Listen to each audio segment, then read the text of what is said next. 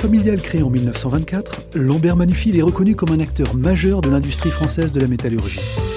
Représentant la quatrième génération de cette entreprise, Karine Chéneau, présidente de Lambert Manufil, est cette semaine l'invité business. Je suis Clément Lessort et vous écoutez le podcast de l'invité business. Karine Chenot, bonjour. Bonjour. Merci d'avoir accepté notre invitation dans le fauteuil de, l'invité business. Vous êtes présidente de Lambert Manufil, spécialisée dans la fabrication de fils d'acier et produits tréfilés, clôtures métalliques et panneaux végétalisables.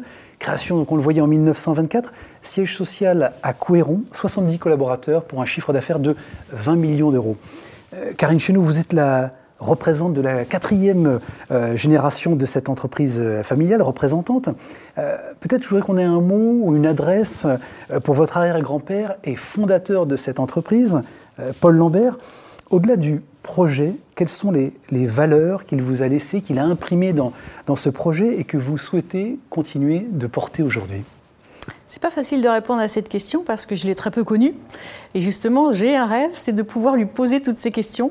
Mais je pense, en, ayant travaillé un petit peu quand même sur, euh, tout ça, que euh, au-delà du métier, l'expertise du fil d'acier qu'on a toujours gardé en quatre générations, qui est encore euh, notre métier, il reste de sa part bah, l'esprit d'entreprendre, puisque chaque génération, il y en a eu au moins un qui s'est lancé dans, dans l'entrepreneuriat familial et pour, pour continuer à développer cette entreprise, puisque chacun a apporté sa part. Et puis, un certain goût aussi pour euh, l'innovation ou euh, l'originalité c'est un peu un peu fort comme euh, métier comme mot mais la créativité euh, il a commencé avec des clés pour ouvrir les boîtes de conserve, ensuite il est venu aux pointes, puis il a fabriqué le fil pour faire les pointes, et puis ça a ouvert de nouveaux marchés. Puis après, en termes de clientèle aussi, chaque fois ça a été aller, vers de nouveaux clients, et toujours avec le, souci de s'adapter aux besoins. Dernièrement, vous avez évoqué les panneaux végétalisables, et bien là encore une fois, c'est nous vendons de la clôture à des paysagistes.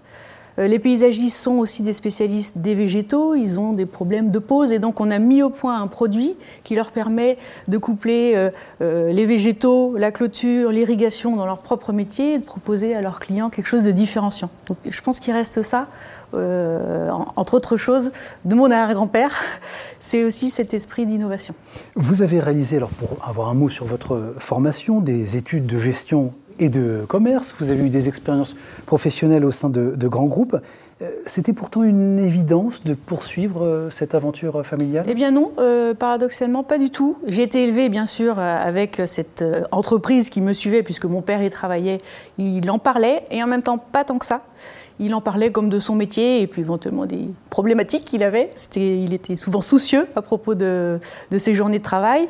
Mais quand j'ai grandi, je ne me suis pas projetée dans la reprise de l'entreprise familiale. Ça m'intéressait, le monde de l'entreprise m'intéressait. Donc c'est pour ça que j'ai fait des études plutôt de, gestion. J'ai eu deux expériences professionnelles avant de revenir. L'un dans la transmission d'entreprise. Donc là, c'est un petit peu peut-être prémonitoire, mais euh, de rencontrer des chefs d'entreprise qui avaient envie de transmettre leur entreprise sans avoir pour autant euh, d'héritier. Donc euh, j'ai fait ça pendant deux ans et demi. Puis après, dans un grand groupe, vous l'évoquiez aussi, en contrôle de gestion, où là aussi j'ai rencontré un tas de dirigeants de, de filiales et j'aimais bien être à leur contact. Et à un moment donné, j'ai eu envie d'aller moi-même faire ce métier qu'ils exerçaient. Je voudrais qu'on parle justement, qu'on continue à parler de, votre papa. Vous l'avez évoqué, sept ans de transmission, je dirais, à ses côtés, puisque vous êtes arrivé dans l'entreprise en, 2002. Il a passé la main en 2009, euh, Jean-Pierre Soudjou. Euh, quels euh, enseignements, justement, vous retenez de lui, de votre expérience à ses côtés durant, durant ces années? C'était une grande chance pendant ces sept ans de, de travailler ensemble, puisqu'on a deux métiers, nous, un métier vraiment dans la métallurgie et on fabrique du fil d'acier pour l'industrie, et un autre métier de distribution de clôture. Finalement, les deux métiers sont, en parallèle, mais ne sont pas les mêmes. J'ai pu euh, déjà bénéficier de ses conseils, de toute la mémoire de l'entreprise, la mémoire des clients, donc c'était très enrichissant. Et en même temps, on a des points de vue différents, forcément. Moi, parce que j'ai travaillé ailleurs aussi avant, donc j'ai pu rapporter de ces expériences des choses pour structurer l'entreprise, organiser, euh, formaliser plus le management.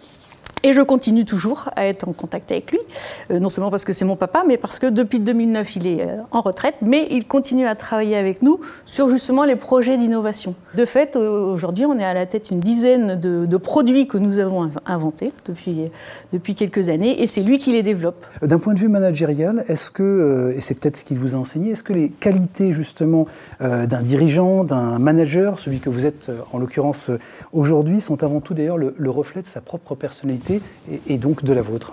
En, termes de, valeurs communes, il y a le souci de euh, transmettre transmettre l'histoire familiale, mais pas seulement, c'est transmettre les savoir-faire. On est attaché à ça, à ce que, euh, y compris dans les collaborateurs, il y ait cette, euh, cette transmission de savoir-faire, de l'histoire, etc. Je pense que ce qui nous caractérise aussi, c'est un peu, c'est la transparence aussi, le fait de, de, pouvoir communiquer avec les collaborateurs sur ce qu'on fait, sur euh, les chiffres. Et, ça nous est revenu tout à fait positivement dans la crise qu'on vient de, traverser, le, fait de, communiquer. Néanmoins, c'est peut-être un des points sur lesquels moi j'ai plus insisté depuis que je suis dans l'entreprise, le, côté plus collaboratif, c'est une question de génération aussi, euh, je pense, mais euh, on, essaye dans l'entreprise d'être beaucoup dans le partage euh, des idées, des décisions et, des données avec les collaborateurs. Comment est-ce qu'on fait pour rester aujourd'hui compétitif face à l'import venu de l'Est ou de la Chine? Euh, dans un secteur d'activité comme le vôtre C'est l'innovation permanente Oui, alors euh, c'est l'innovation, mais l'innovation, elle se traduit surtout dans notre métier de distribution de clôture. Et donc on essaye de se différencier par le service qu'on rend aux clients en termes de réactivité. Euh, on peut fournir vite, on peut fournir dans la quantité dont il a besoin, on s'adapte. On n'est pas obligé de nous acheter 25 tonnes de pointe d'un coup, hein. il peut en, prendre que quelques, tonnes. Euh, c'est dans la largeur de gamme aussi, on s'adapte, ce que je disais tout à l'heure, dans, le sur-mesure, dans vraiment nous adapter à son besoin. Euh, on se différencie aussi en jouant la carte du Made in France. Souvent, on s'adresse à des entreprises qui sont aussi des PME, qui fabriquent en France. vous y euh, croyez encore, vous, Karine oui, nous Oui, oui, oui, je pense qu'il y a encore la place. Français, Il y a encore la place pour des gens qui fabriquent en France, même sur des produits comme ça euh, qui, sont, euh, qui sont à faible valeur ajoutée. Et je me dis que s'il ne doit en rester qu'un dans notre métier, on n'est que quelques-uns, on est trois ou quatre en France. Hein, s'il ne doit en rester qu'un, on a envie que ce soit nous.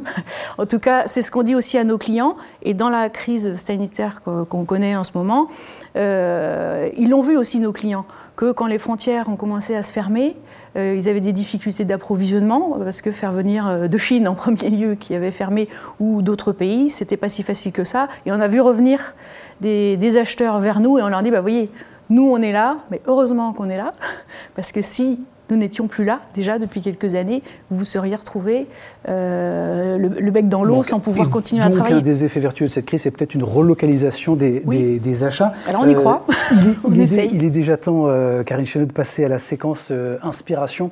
En effet, évidemment, pour essayer de mieux comprendre ce qui peut guider nos chefs d'entreprise dans leurs décisions et leurs actions au quotidien, eh bien, on leur demande tout simplement ce qui les inspire. Karine Chéneau, euh, racontez-nous, parlez-nous de la dernière lecture qui vous a marqué. Alors, cette question m'a fait euh, sourire, puisque je suis quelqu'un qui lit euh, énormément, tout type de lecture, des romans, des romans, des polars, beaucoup de romans d'histoire. Et pour autant, dernièrement, ce qui m'est venu à l'idée, c'est une série que j'ai regardée. Donc, je, vous le livre. une série sur, James Comey, qui a été président de, enfin, directeur de la CIA juste avant Trump et pendant Trump. Et j'ai été très impressionnée de la façon dont euh, cette personne-là, euh, monsieur, monsieur Trump, qui ne connaissait rien aux institutions, a failli en fait déstabiliser toute une démocratie. Euh, et c'est ça qui, m'est venu l'idée quand vous m'avez posé cette question. Le dernier déplacement, le voyage qui vous a inspiré, Karine Chenou alors j'ai eu la chance, il y a tout juste un an, d'aller à Shanghai en Learning Expedition. Euh, et euh, au-delà de l'aspect culturel, j'ai appris beaucoup de choses forcément sur, euh, sur les Chinois, notre façon, leur façon de nous voir. J'ai compris des choses, ça ne veut pas dire qu'on est d'accord avec eux, mais j'ai mieux compris leur relation à, à, nous, Européens. Et puis ce qui m'a beaucoup frappé, c'est la digitalisation à outrance dans laquelle ils se sont lancés à corps perdu, qui, étonnamment, en fait, est tournée vers le client et répondre à son besoin. Donc ça m'a fait réfléchir aussi euh, à quel point euh, il capitalise la donnée client pour pouvoir proposer au client le service le plus personnalisé possible.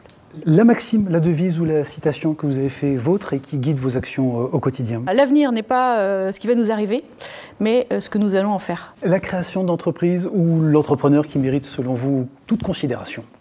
Eh bien, j'ai la chance de côtoyer euh, au CJD Morgane Lavaux, je ne sais pas si vous le connaissez, euh, qui a créé dernièrement, enfin qui a créé ces dernières années, un, enfin, lui-même a été dans une situation très difficile suite à un accident, il s'est retrouvé fortement handicapé, et de ça, avec une formidable résilience, hein, audace, courage, il a créé son entreprise euh, de, capteurs à mettre sous les coussins des personnes qui sont en personne en, fauteuil roulant mmh. pour pouvoir éviter les, les escarres. Et c'est vrai que côtoyer Morgane, c'est quelque chose d'assez exceptionnel.